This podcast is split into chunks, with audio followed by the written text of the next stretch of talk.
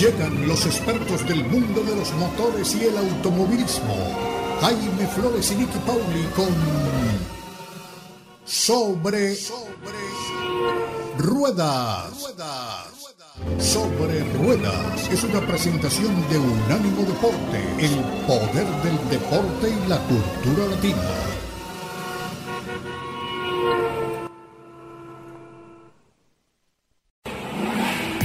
Sobre Rueda. Sobre Rueda. El programa donde rugen los motores. Todo bajo la lupa especializada de Jaime Flores y Nicky Paul. Con todo el análisis sobre el automovilismo en el mundo y la industria automotriz. Unánimo Deportes presenta Sobre Rueda. Sobre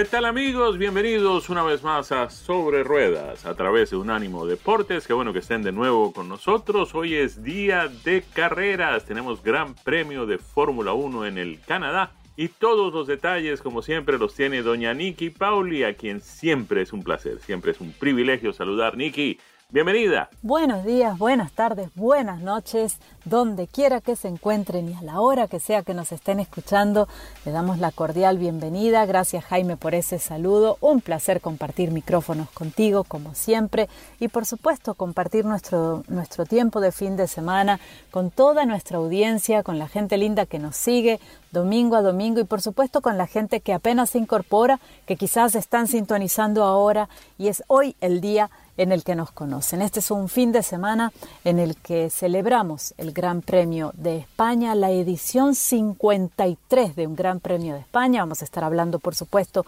de las estadísticas, de los numeritos, de lo que ha venido y de lo que vendrá. Y venimos del Gran Premio de Mónaco, un Gran Premio eh, que es uh, un ícono dentro del calendario de la Fórmula 1, un Gran Premio que Ciertamente a mucha gente le encanta, dicen ese es el gran premio más glamoroso que existe, es el gran premio indiscutible que tiene que estar en el campeonato y para otra gente es un gran premio muy aburrido, un gran premio que debería salir del calendario y un gran premio que ya no tiene razón de ser más allá de lo histórico, de la herencia histórica de la Fórmula 1, porque estos autos más anchos, más grandes, en un circuito tan estrecho callejero, eh, pues los, adelantamientos son complicados y la gente dice no ofrecen tanto espectáculo. Sin embargo, lo que vimos el fin de semana pasado en Mónaco fue un gran espectáculo. Vimos una clasificación impecable por parte de Max Verstappen y una carrera eh, en la que todo tiene que estar, todo tiene que salir bien para que un piloto pueda terminar.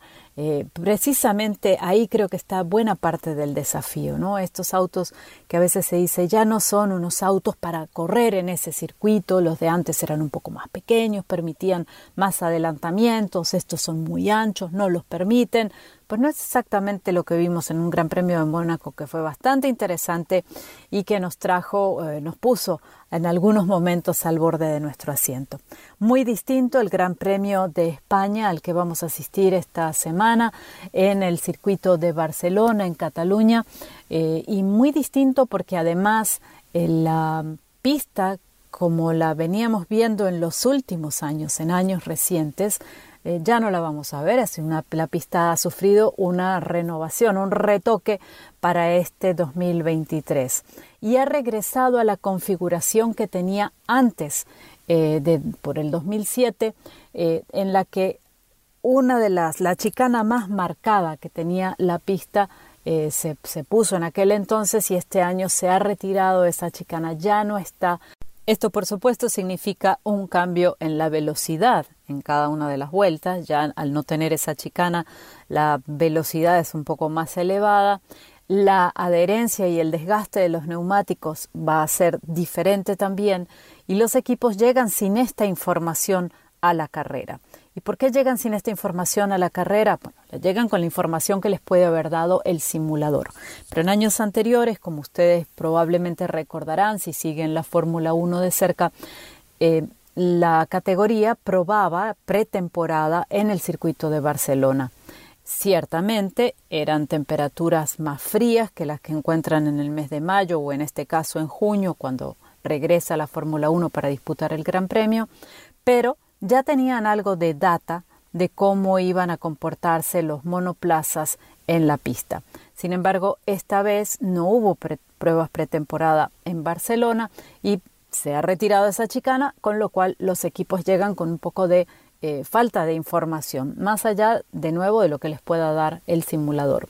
Los compuestos que les entregará Pirelli a los equipos en esta carrera son el C1, el duro, el C2 medio y el C3, el neumático más blando o más suave. Max Verstappen llega al Gran Premio de España como puntero del Campeonato Mundial de Pilotos em, con, una, con 144 puntos ya acumulados, 39 por delante de su compañero de equipo Sergio Checo Pérez y por supuesto Red Bull con estos dos grandes pilotos ocupa el lugar, el primer lugar en el campeonato de constructores con 249 puntos.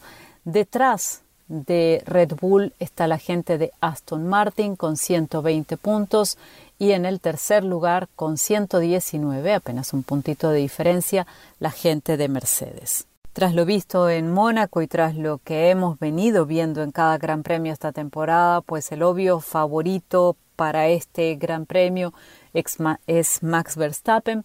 Max Verstappen que además ganó el Gran Premio de España el año pasado. Lo acompañaron en aquella ocasión en el podio Sergio Checo Pérez en el segundo lugar y George Russell de Mercedes en la tercera posición. La vuelta más rápida el año pasado la marcó Sergio Checo Pérez en 1.24.104 y eh, en la estrategia ganadora que utilizó Verstappen corrió con el neumático C3 eh, que es el, suave, luego puso el C2 medio, el C3 suave nuevamente y el C2 medio. Así que eh, básicamente utilizó dos tipos de neumáticos. La pole position el año pasado la hizo Charles Leclerc de Ferrari.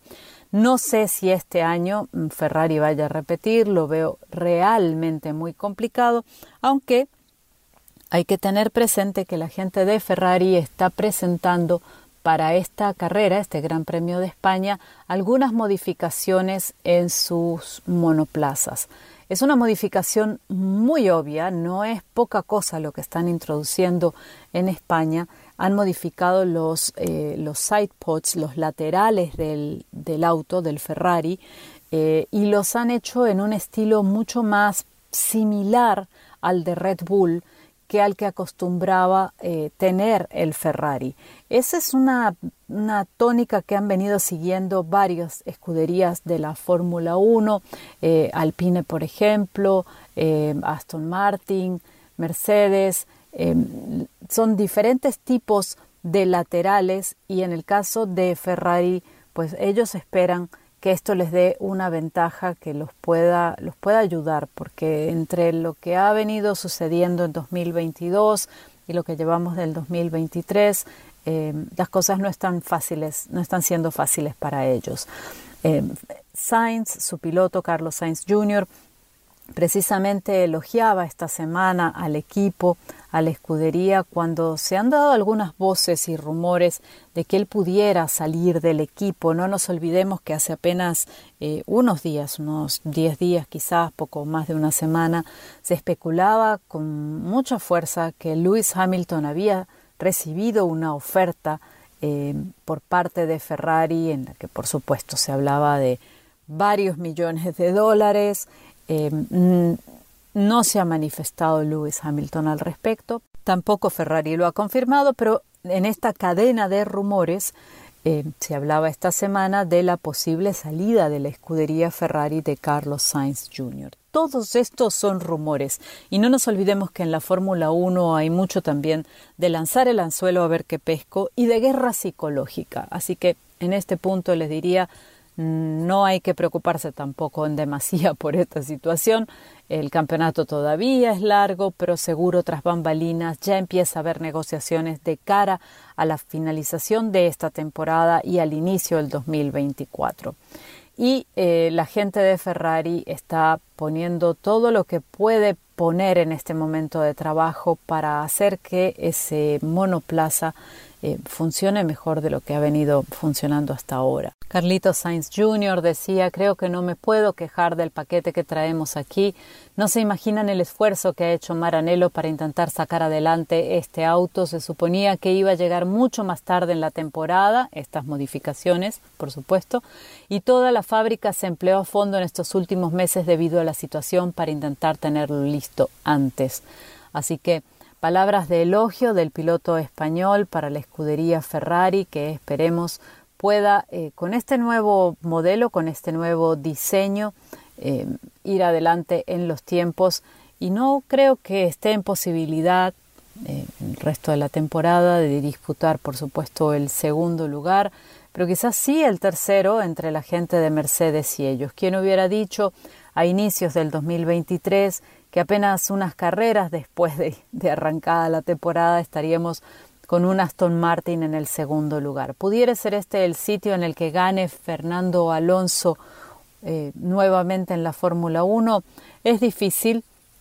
Es un circuito con unas características bastante rápidas. El equipo no se muestra particularmente optimista en cuanto a que sea el sitio en el que puedan obtener el mejor desempeño de su monoplaza, pero eh, por supuesto que no pierden eh, las ganas, la ilusión y están trabajando para conseguirlo. Y por supuesto no hay que perder de vista que es el segundo lugar en el campeonato de constructores actualmente que tiene la gente de Aston Martin en muy buena medida se debe a los puntos que ha venido sumando Fernando Alonso, que no deja de visitar el podio y que ha sido eh, muy, muy consistente este año. Algunos decían que eh, ya antes de que arrancara la temporada, que, que hacía Fernando Alonso en la Fórmula 1, que la edad que tiene ya tendría más bien que estar pensando en el retiro. Y sin embargo estamos en presencia de un piloto con mucha sed de triunfo, trabajando durísimo y preparándose a fondo no solamente para ganar carreras, sino también para aspirar a ganar un tercer campeonato, un tercer título mundial lo que está haciendo Fernando Alonso es realmente impresionante. Y les comentaba al inicio del segmento que es el, el, Gran Premio de España número 53 y de los dos pilotos eh, más exitosos en este Gran Premio de España. Uno de ellos está compitiendo este fin de semana. Los dos más exitosos, para estos que, amigos a los que les gusta llevar los numeritos, las estadísticas, Michael Schumacher y el otro Lewis Hamilton. Cada uno de ellos ha logrado seis triunfos en el Gran Premio de España. Em, en el caso de eh, Fernando Alonso, que veníamos conversando de él, Fernando Alonso también ha triunfado, lo hizo en 2006 con Renault y en 2013 con eh, Ferrari, precisamente el equipo del que estábamos hablando hace un rato. Max Verstappen ha ganado la carrera en el 2016 cuando debutaba con el equipo Red Bull después de pasar a esta escudería desde el equipo hermano Toro Rosso y volvió a ganar, como ya les he mencionado, el año pasado. Momento ahora de ir a un corte comercial y cuando regresemos les voy a estar contando qué vehículo he tenido la oportunidad de manejar recientemente. Ya volvemos con más. Y aquí estamos en nuestra segunda vuelta en este circuito llamado Sobre Ruedas por Unánimo Deportes y en este segmento me voy a dar el lujo de conversar con ustedes sobre uno de los vehículos que he tenido la oportunidad de probar en días recientes, uno que siempre además me gusta muchísimo. Y les voy a contar que me gusta mucho porque es un SUV de lujo y en constante innovación. Uno de esos vehículos que no se queda dormido en sus laureles y que constantemente nos está presentando novedades. Aun cuando el rediseño no sea completo de un año a otro, por supuesto, como es habitual, en la industria no se hacen rediseños todos los años, eh, pero cada año sí se van haciendo retoques, se agrega tecnología, se estilizan algunos detalles de, interiores o exteriores del vehículo, así que siempre hay novedades. Este vehículo en particular del que les quiero eh, hablar el día de hoy tiene un perfil que es elegante y estilizado. Cuando ustedes puedan, y ya les voy a dar el nombre del vehículo, cuando ustedes puedan, pónganse de costado frente al, al vehículo y mírenle la trompa y van a notar que este es un sello de la marca. ese, ese sello que lo distingue, es ese ADN que nos habla de qué vehículo es. La vida de este vehículo transcurre en un segmento muy competitivo, que es el de los SUV de lujo, y sin embargo, el Infiniti QX60 2023 brilla con luz propia. Este Infinity QX60 fue totalmente rediseñado en 2022, hace muy poquito. Lejos de quedarse anclado en ese momento, como les decía, el modelo de 2023 innova, agregando nuevos elementos como por ejemplo un área de carga inalámbrica para el móvil, que ahora es estándar, antes no lo era, y un espejo retrovisor sin marco. Es apenas el cristal y es un trabajo realmente delicado eh, muy moderno y que le da, le da un toque distintivo y contemporáneo al vehículo. Son complementos perfectos para un SUV de tamaño medio, con tres filas de asientos, espacio generoso en la cabina, calidad incuestionable en cuanto a los materiales y tecnología de punta. El modelo que tuve para la prueba fue el Autograph eh, All Wheel Drive, que es el tope de gama. Por supuesto, hay otras posibilidades en el abanico de opciones que nos ofrece la marca Infinity y así tenemos además otros tres modelos, el Pure, el Lux y el Sensory. Ustedes cuando vayan al concesionario a ver el QX60, pregunten por todos estos modelos porque puede haber eh, diferencias sutiles y quizás ustedes quieran el tope de gama o a lo mejor digan pues con el Lux o el Pure que es el modelo base que ya está muy bien eh, puesto realmente, es un vehículo realmente muy atractivo y con, con, muchas de las cosas que son útiles en el día a día. Quizás no necesitan ir hasta el tope de gama, a menos que por supuesto lo deseen.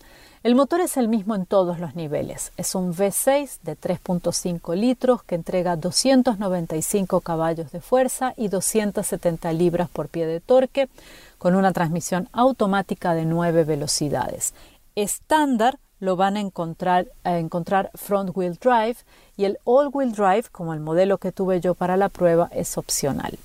Al verlo, además de ese perfil del que les hablaba, que es puramente Infinity, destacan las llantas de aleación de 20 pulgadas y los rieles en el techo que sirven, por supuesto, para ampliar la capacidad de carga, que ya de por sí eh, detrás de la tercera fila de asientos es generosa. Ya hablaremos también de esto porque esos asientos se pueden abatir y esa área de carga se puede extender. Es un SUV cuya aceleración es muy suave, tiene además una suspensión que ayuda a que el manejo sea realmente amable y pasa de 0 a 60 millas por hora en 7.4 segundos. La cabina, tal como uno espera en un vehículo de estas características, es una cabina eh, muy lujosa en la que los materiales están trabajados de forma exquisita. Al entrar, cuando ustedes ingresan en la cabina, para mí hay dos cosas que destacan eh, de inmediato. Una es el espacio y su utilización, porque está muy bien aprovechado, y la otra son los materiales. La creación de cada área en la cabina es parte de un concepto de diseño en el que se toman en cuenta líneas, curvas y la idea de transmitir sensaciones a través de esas formas y también de crear amplitud combinando texturas, combinando materiales y combinando colores. No es simplemente eh, un hacer por hacer, un hacer porque esto queda bonito de esta manera. En el caso de, esta marca de Infinity, cada vez que ustedes em, observen algún detalle en la producción, tanto en la parte externa del vehículo como en la parte interna, hay todo un trabajo de conceptualización detrás y de, de, querer transmitir un mensaje con cada una de las líneas y con cada una de las cosas que tiene el auto. Así que pueden ir un poquito más allá, por supuesto, si están interesados, visiten la página de infinity.com porque van a encontrar mucha información del fabricante sobre cada uno de los modelos y sobre cada uno de estos diseños eh, con un concepto un poco más filosófico, si se quiere, detrás. En el caso de mi Infinity QX60 Autograph, la tapicería era en semianilina con dibujos de rombos pespunteados, ese pespunte que se cruce y que crea como unos rombitos, unos diamantes que le añadían muchísima riqueza visual. Por supuesto, había múltiples opciones de ajuste para las butacas, ocho, incluyendo cuatro para el área lumbar, para la región lumbar en la espalda, tanto para el chofer como para el pasajero en la primera fila. Eh, estos ajustes electrónicos además se suman las funciones de ventilación, de calefacción y de masaje. Así que ténganlo en cuenta porque eh, los Infinity siempre van un paso más allá. En la segunda fila de asientos pude contar con asientos eh, o butacas estilo capitán, eran dos en la fila central. Estas incluían calefacción y la posibilidad de remover la consola central que estaba entre esas dos butacas para facilitar el acceso a la tercera fila. Que por cierto, el acceso a la tercera fila es un, acceso muy fácil, las butacas se pueden mover fácilmente, no pesan, no ofrecen resistencia. Eh, y es algo que uno tiene que tener en cuenta. Y a tener en cuenta también que en esa tercera fila de asientos pueden viajar pasajeros adultos. No siempre es el caso. Si ustedes han visto eh, diferentes SUVs de tres filas de asientos, lo deben tener muy claro. No siempre es el caso. Hay algunas filas de asientos, una tercera fila de asientos que eh, o son no permiten buen espacio para las piernas o queda uno demasiado pegado del techo, dependiendo si una persona más alta.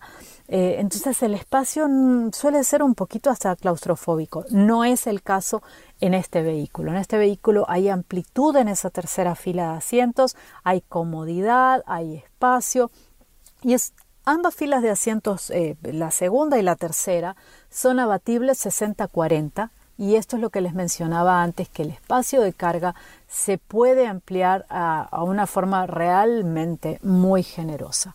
Otro aspecto que contribuye a un manejo cómodo en este vehículo es la posibilidad de contar con un volante telescópico. El volante, por cierto, está forrado en cuero al que se le puede ajustar la altura. Esto también contribuye a encontrar una posición de manejo adecuada para cada una de las personas. A veces uno comparte el vehículo con alguien en la familia, hay distintas necesidades de acuerdo al tamaño, del, a la altura del chofer o al tamaño, a la comodidad, la visualización, lo que uno, como uno se siente cómodo al volante. Así que eh, esto también permite hacer esos ajustes. La pantalla central Infinity in Touch Interactive, en la que se integra en el sistema de infoentretenimiento y de navegación, ofrece gráficas que son de muy buena calidad y en el caso del clúster digital detrás del volante, la información es muy fácil de leer.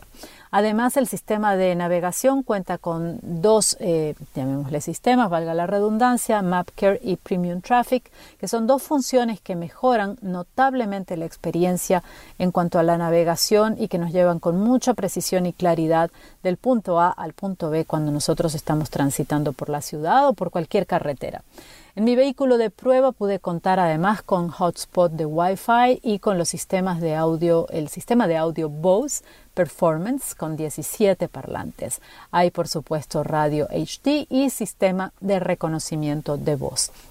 El Infinity QX60 es compatible con Apple CarPlay, con Android Auto, ofrece conectividad Bluetooth e incluye puertos USB en las tres filas de asientos distribuidos de la siguiente manera y pongan atención porque sé que este es un dato que a la mayoría de ustedes les interesa mucho. En el modelo Autograph yo pude contar con tres puertos USB en la primera fila, dos de tipo A y uno de tipo C, dos puertos USB en la segunda fila, uno tipo A y uno tipo C, y oigan bien, dos puertos USB en la tercera fila, otro tipo A y otro tipo C algo que no se ve con tanta frecuencia y que sé que cuando nosotros hoy en día andamos todos conectados, con teléfonos, con tabletas, cada uno con nuestros aparatitos, pues es muy importante tener este nivel de conectividad. También muy cómodo un sistema avanzado de control de temperatura en cada fila de asientos y 10 apoyavasos o apoyabotellitas, termos, lo que ustedes lleven, a los que se suman 4 en áreas específicas para botellas o termos de tamaño regular que son los ubicados en las puertas. Así que un, un vehículo que ofrece múltiples comodidades para toda la familia y para todos los pasajeros. En términos de seguridad, el Infiniti QX60 Autograph All-Wheel Drive 2023 que tuve para la prueba Tenía sistema de mitigación de impacto frontal inminente, sistema automático de frenada en reversa, sistema de detección de peatones, sistema de alerta al salirse de la línea de manejo, alerta de tráfico en punto ciego, alerta de tráfico posterior cruzado y pretensado de los cinturones de seguridad en caso de choque inminente. De verdad, se los recomiendo, es un vehículo increíble, rediseñado hace menos de un año, eh, con muchas novedades y que nos ofrece... Eh, cantidad de cosas, no solamente en la belleza o lo que a uno le pueda gustar, el vehículo, tanto en línea externa como en lo que es la cabina y en los materiales que lo, con los que ha sido fabricado, sino también en términos de conectividad, de tecnología y de seguridad, que son conceptos muy pero que muy importantes. El precio del vehículo inicia en los 49.200 dólares y el precio de la unidad que tuve yo para la prueba, el Autograph, que es tope de gama, incluyendo los opcionales, 68.390. Siete pasajeros pueden viajar muy cómodos en este vehículo. Así que les dejo ahí el review de mi Infinity QX60. Acérquense al concesionario y pruébenlo ustedes mismos. Ahora vamos al corte comercial y pronto volvemos con muchísimo más en Sobre Ruedas. Aquí estamos, regreso con ustedes en Sobre Ruedas a través de Unánimo Deportes para compartir con todos impresiones de manejo de algunos vehículos que hemos tenido la suerte de conducir. Hoy vamos a empezar con el Toyota Venza. Todos conocen ese modelo de Toyota, un modelo mm, relativamente reciente, yo creo que está por la tercera o cuarta generación, si la memoria no me falla, de un producto que se ha convertido en un eh, buen amigo de aquellas personas que andan buscando algo que se parezca a un utilitario deportivo, pero que tenga algunas características de lo que en algún tiempo fueron los station wagons. Es decir, es un crossover, sin lugar a dudas, porque está basado en la plataforma de un vehículo, de un automóvil, en este caso el Toyota Camry, pero de cierta forma también es un utilitario deportivo porque el tamaño es algo más grande. Es interesante que la gente de Toyota viene trabajando muy, muy arduamente en sus versiones híbridas de sus vehículos. De hecho, Toyota es el eh, pionero, digamos, en los vehículos híbridos exitosos en el mercado de los Estados Unidos con el Toyota Prius, que entre otras cosas es eh, uno de los vehículos más vendidos en el mundo, es el vehículo más vendido en el Japón, es el híbrido más vendido en la historia de los vehículos híbridos aquí en los Estados Unidos y eh, a pesar de que pues, surgió como un vehículo eh, esencialmente minimalista, en el sentido de que no era un vehículo con pretensiones, eh, su propósito inicial era justamente conducir a una mayor economía de combustible y a un mejor tratamiento del medio ambiente en la medida en que pues, consumiendo menos combustible pues, se generan menos gases de efecto invernadero. Esa era básicamente la filosofía con que Toyota lanzó su Prius inicialmente. Pero a lo largo del paso del tiempo eh, fue necesario hacer versiones un poco más sofisticadas del Prius porque en ciertos mercados, particularmente en mercados como el de Los Ángeles, en California, el Prius atrajo muchos amigos, muchos eh, fanáticos eh, de, clase alta, de capacidad adquisitiva más elevada, que querían vehículos de una gama más alta, pero que de todas formas conservaran la condición de vehículo híbrido. De manera que ahí fue necesario que Toyota lanzara al mercado un Prius, digamos, un poco más de gama alta.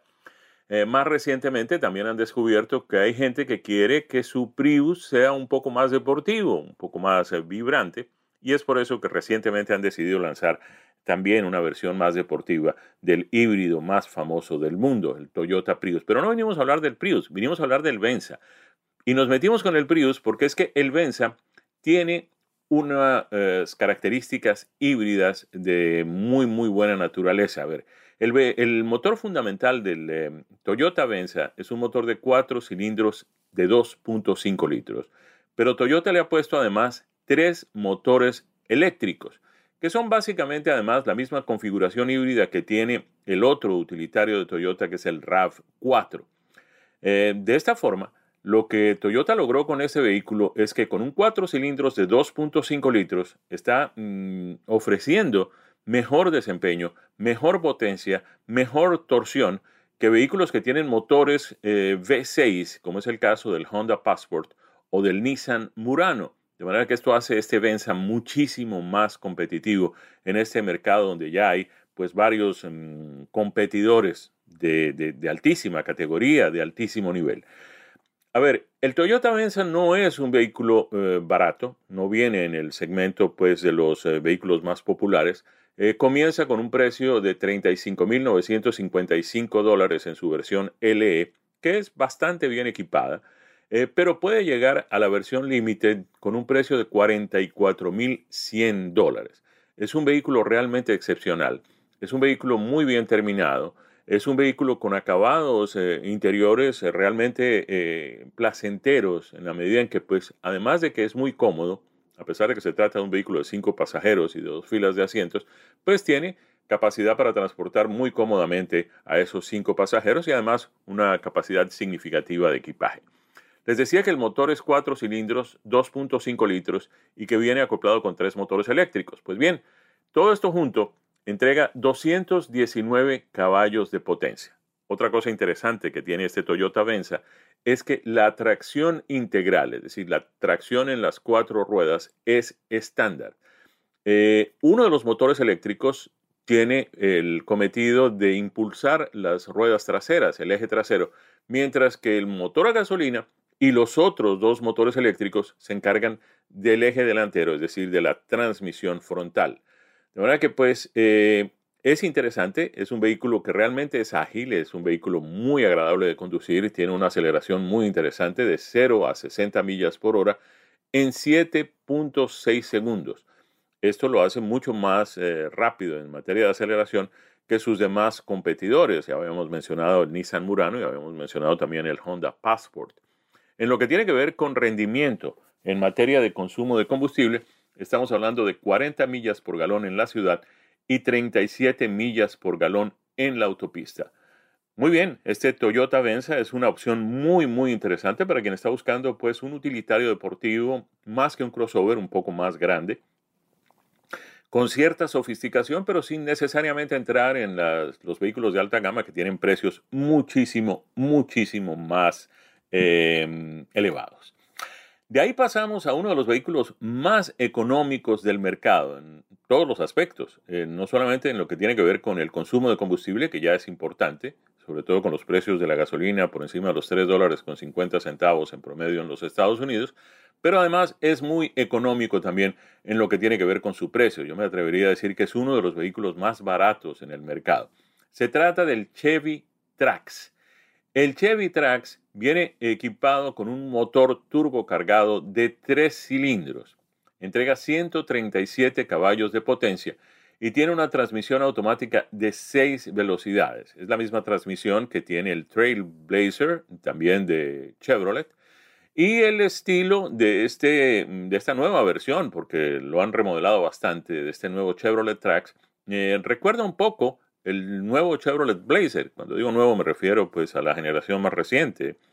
Cuando el Blazer salió al mercado hace ya varias décadas, pues era un vehículo bastante grande, era un vehículo basado en, en, un pickup, en el pickup eh, de tamaño mediano de mm, Chevrolet en esa época de General Motors, porque también había una versión de, de GMC.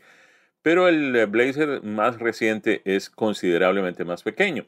Tiene un estilo muy interesante, eh, tiene un diseño muy atractivo, tiene una parrilla bastante, bastante eh, agradable a la vista, con ciertos tonos de agresividad y en fin, todo ese tipo de cosas que le gustan a la gente. Tiene unos eh, faroles delanteros más planos, menos grandes, menos voluminosos, que de todas formas iluminan muy bien y sobre todo que durante el día son bastante visibles, de manera que pues el vehículo, mm, eso eh, añade obviamente un componente significativo de seguridad. El eh, nuevo Chevrolet Trax, que está en el mercado ya en todas sus versiones, tiene un precio básico que comienza en 21.495 dólares. Por eso digo, tal vez es hoy por hoy uno de los vehículos más baratos en el mercado, en lo que tiene que ver con el precio de compra. Esta es la versión LS, que obviamente es la básica pero puede llegar a la versión Active Y miren ustedes, a pesar de que hay tres versiones en, medio de la LS y la Active, está la IRS, está la LT y está la 2RS, que son eh, versiones con un toque un poco más deportivo, la diferencia entre la más barata y la más cara es de apenas 3.500 dólares. De manera que pues eh, ahí hay margen para, para, para, darse unos ciertos gustos y comprar un vehículo un poquito más interesante. A ver, ¿qué les puedo decir de este vehículo? Les había dicho ya en materia de, mm, potencia que estamos hablando de 137 caballos. Son tres cilindros. Es un motor supercargado. Eh, bastante interesante. 1.2 litros es el desplazamiento, de manera que pues esto se ve reflejado inmediatamente en el consumo de combustible. Vamos a ver exactamente cuáles son las cifras en consumo de combustible. Estamos hablando de un combinado de 30 millas por galón que se divide en 28 millas por galón en la ciudad y 32 millas por galón en la autopista. Uno no puede pedir, obviamente, de un motor de esas características una aceleración muy, muy significativa, pero de todas formas está muy bien, está muy competitiva 0 a 60 millas, perdón, 0 a 60 millas por hora en 8.8 segundos y entrega una velocidad máxima de 115 millas por hora. La transmisión es automática de 6 velocidades. El vehículo no es muy grande, pero es suficientemente amplio. Yo ah, eh, les tengo que reconocer, les tengo que confesar que me sorprendió y me sorprendió muy favorablemente el espacio interior porque realmente permite mm, transportar cinco pasajeros y como es un crossover, pues tiene la puerta trasera de amplio tamaño, abre hacia arriba, de manera que pues también hay capacidad de transportar eh, una cantidad significativa de volúmenes, maletas, equipaje, valijas, en fin, todo ese tipo de cosas. El vehículo tiene tracción delantera, el motor también obviamente viene en la parte delantera y es un automóvil un crossover, depende de cómo lo quiera uno ver. Eh, es, un vehículo muy, muy versátil. Tal vez la palabra que mejor refleja este Chevrolet Trax es versatilidad, sin dejar atrás, obviamente, una de sus características fundamentales, que es el muy, muy, muy buen precio. Les dije ya que 28 eh, millas en la ciudad, 32 millas por galón en la autopista, son pues cifras que lo hacen muy, muy, muy competitivo. De manera que ahí está, el Chevrolet Trax. Si hay alguien buscando un vehículo económico, un vehículo que puede ser, eh, eh, repito, versatilidad es eh, la palabra que mejor lo define, puede ser el vehículo familiar, puede ser el vehículo para los muchachos, ya estamos en esta época pues, de verano, ya están a punto de iniciar las clases, quienes están llegando a la universidad, pues de pronto este puede ser el vehículo que necesitan. En materia de seguridad también tiene cinco estrellas en los aspectos más importantes, luego de haber sobrepasado con éxito las pruebas del gobierno en lo que tiene que ver con este tipo de cosas. De manera que ahí les dejo. Eh, hablamos inicialmente del Venza y ahora hablamos del Chevrolet Trax.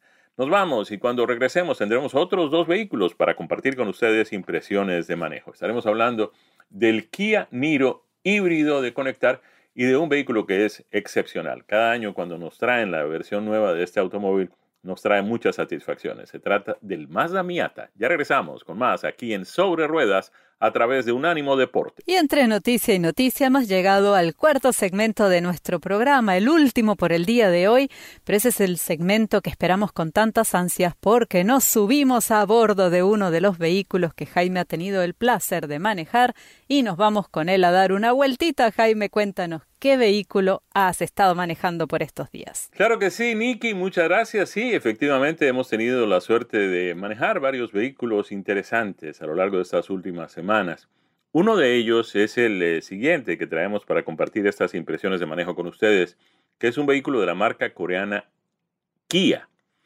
Es el Niro. El Niro es un em, utilitario crossover eh, que tiene una característica muy especial y es que viene con varias opciones de motorización. Eh, la híbrida, la opción convencional a gasolina y la lo que llaman algunos, pues lo mejor de dos mundos, que es esa versión híbrida de conectar. A ver, el eh, Kia Niro es un utilitario deportivo mm, considerado pequeño, pero otra vez, uno se puede llevar mm, sorpresas muy interesantes cuando se monta en un vehículo de estos que es considerado pequeño o compacto y descubre que su interior es inmensamente amplio, casi que cavernoso. Eso le pasa a uno con este Kia Niro. Es la segunda generación de este producto de la marca coreana eh, y nos ha sorprendido una vez más porque a pesar de que por fuera se ve pequeño, tiene ciertas características muy interesantes para un vehículo urbano, eh, como aquello de pues desplazarse muy fácilmente en las eh, calles, inclusive con congestionamientos y todo ese tipo de cosas. Es muy fácil de estacionar y en esta condición que tiene de utilitario deportivo, pues eh, permite también una visibilidad mejor desde la silla del conductor justamente por la altura del vehículo. Em, sigue siendo muy interesante este en materia de desempeño. Vamos a tratar de mm, desmenuzar un poco el tema de sus motorizaciones. Hay dos versiones, eh, gasolina eléctrica, es decir, híbrido, motor a gasolina, pero también motores eléctricos, batería, en fin, todo ese tipo de cosas. Em, el híbrido regular, que entrega 104 caballos de potencia, tiene un motor mm, de 4 cilindros, 1.6 litros, y un motor eléctrico de 43 caballos, que juntos terminan entregando 139 caballos. Hay otro mm, que es el que hemos tenido la suerte de conducir, que es lo que decimos, reúne lo mejor de dos mundos, que es el híbrido de conectar o el PHEV, Plug-in Hybrid Electric Vehicle, que entrega 180 caballos de potencia gracias a que cuenta con un motor eléctrico de 83 caballos. Además, permite manejar una cierta distancia, algo así como 30 o 40 millas, ya tendré exactamente los detalles, eh, sin necesidad de encender el motor a gasolina. Es decir, lo hemos dicho en otras oportunidades, pero yo no me canso de repetirlo porque me parece, yo estoy de acuerdo con quienes creen que esto trae lo mejor de dos mundos. Y hay algunos que no creemos, yo por ejemplo, me quiero contar en ese grupo, yo no me siento mm, listo ya para tener un vehículo completamente eléctrico. Eh, porque todavía hay algunas cosas que falta mejorar en esto. Hemos progresado muchísimo, tengo que reconocerlo. Ya se está hablando inclusive de la posibilidad de que tengamos pronto baterías con 900 millas de autonomía y esto sería ya mm, definitivo, sería pues superar el cuello de botella más importante que hemos tenido pues para, para la popularización de los vehículos eléctricos. Pero todavía estamos lejos de eso. Em, Todavía no tenemos eh, la red de estaciones de carga que hubiéramos querido. También vienen creciendo y vienen mm, apareciendo estaciones de carga por todas partes con una gran velocidad. Pero todavía estamos en eh, ciertas... Eh, todavía hay mucho terreno por conquistar, para decirlo en una sola frase. De manera que todavía no me siento listo para tener un vehículo 100% eléctrico. Pero estos plug-in hybrid vehicles, electric vehicles, el PHEV o el híbrido de conectar, como lo llamamos en español, reúnen condiciones que permiten eh, que uno pueda usar el vehículo 100% eléctrico durante la semana si su trabajo queda o si la actividad que tiene que ir a hacer es de menos de 10 o 15 millas, el vehículo puede ir y regresar sin necesidad de encender el motor a gasolina utilizando la electricidad que se cargó durante la noche. Eh, otra cosa que también vale la pena destacar es que esa carga nocturna no es tan larga como sería la carga nocturna de un vehículo que es 100% eléctrico. De manera que en un par de horas, eh, con 220 voltios, puede cargarse la batería de un vehículo de estos para que mm, pueda recorrer los 30 o 40 millas del día siguiente. Ahora, cuando uno necesita usar el vehículo para ir más lejos, para hacer más cosas, para pues, eh, irse de fin de semana con la familia, el motor eléctrico y el tanque de combustible le permiten, perdón, el motor a gasolina y el tanque de combustible le permiten esa autonomía de 300 millas, 300 o 400 millas, que es lo que uno necesita para estos viajes de fin de semana. De manera que el vehículo cumple con las funciones en ambos aspectos. A ver, ¿qué nos permite este plug-in hybrid, este Kia Niro plug-in hybrid electric vehicle? Una aceleración de 7.3 segundos, 0 a 60 millas en 7.3 segundos. Ahora, si uno quiere pasar de 50 a 70 millas, la aceleración es de 5 segundos. Es decir, en 5 segundos uno va de 50 millas a 70 millas por hora. Muy interesante cuando uno va a subirse en el expressway, cuando uno va a adelantar un vehículo, em, un camión de esos de, de 18 ruedas bastante largos, en fin, todo este tipo de cosas. Eh, funciona muy bien este Kia Niro eh, Plug-in Hybrid. El vehículo por dentro es realmente sorprendente en una serie de aspectos. La calidad de sus materiales de acabados, eh, la ergonomía de su tablero de instrumentos, que además es muy, muy atractivo, muy lindo, muy agradable de ver. su mm, pantalla de infoentretenimiento muy completa, muy agradable a la vista y además muy bien ubicada en el centro del tablero, pero a una altura mm, interesante que permite que uno no tenga que desviar la vista de la carretera para ver los detalles de lo que está sucediendo allí, el mapa, en fin, todo este tipo de cosas. De manera que pues es muy interesante este Kia Niro híbrido. La transmisión es obviamente automática eh, de seis velocidades con eh, doble embrague eh, muy interesante, hace que el vehículo sea realmente muy ágil. En materia de precio, el que probamos, que venía muy, muy bien equipado, tenía un precio de 32.685 dólares. Les decía que el motor es eh, frontal, la mm, transmisión también es frontal, tiene motores eléctricos en la parte delantera, capacidad para cinco pasajeros.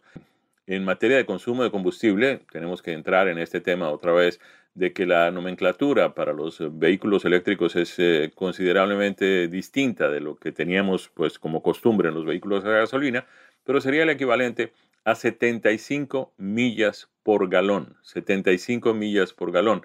Les había mencionado que tiene una autonomía eh, sin encender el motor a gasolina, pues bien, se trata de 33 millas, 33 millas eh, que uno puede usar el vehículo con la batería eléctrica y sin necesidad de utilizar el motor a gasolina. Este es el Kia Niro Plug-in Hybrid Electric Vehicle, PHEV. Manejamos la versión SX Touring y realmente nos sorprendió muy gratamente por toda una serie de aspectos, incluyendo el tamaño. Estábamos esperando un vehículo considerablemente más pequeño y nos sorprendió.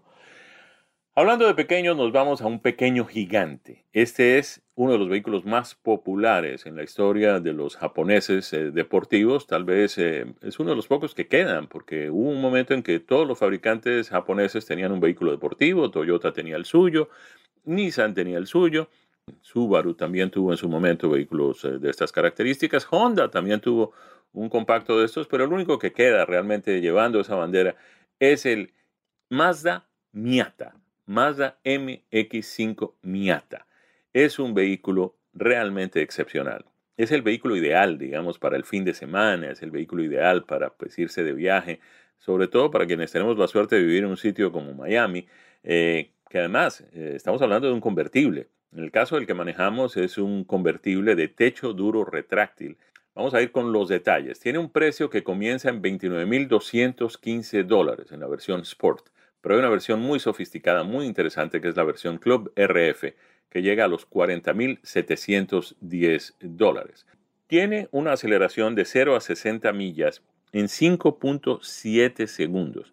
Es algo interesante para un vehículo que no es muy ambicioso en materia de motor. Tiene un motor de cuatro cilindros mm, con bloque de aluminio y culata de aluminio, inyección directa de combustible 2 eh, litros de desplazamiento, 181 caballos de potencia, 151 libras por pie de torsión. Algo muy interesante, muy grato para quienes pues todavía creemos que mm, hay cierta emoción en manejar vehículos con transmisión manual. Este trae una deliciosa transmisión manual de 6 velocidades. Eh, la aceleración, repito, 5.7 segundos de 0 a 60 millas. Es un vehículo muy interesante, muy agradable de conducir, eh, muy emocionante además. Tal vez el único mm, pero que yo le pondría a esto, y es algo realmente eh, mínimo, es que no tiene mucho espacio, no tiene mm, muchas opciones para llevar cosas dentro del habitáculo del vehículo.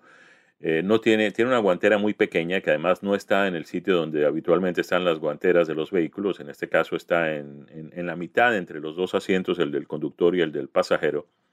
Eh, y no es tampoco muy amplia. El, pequeño espacio para llevar cosas que hay en la consola sirve apenas para guardar las llaves. Eh, tiene un eh, portavasos que es donde uno puede poner los lentes de sol. Mm, no tiene portamapas ni nada de estas cosas.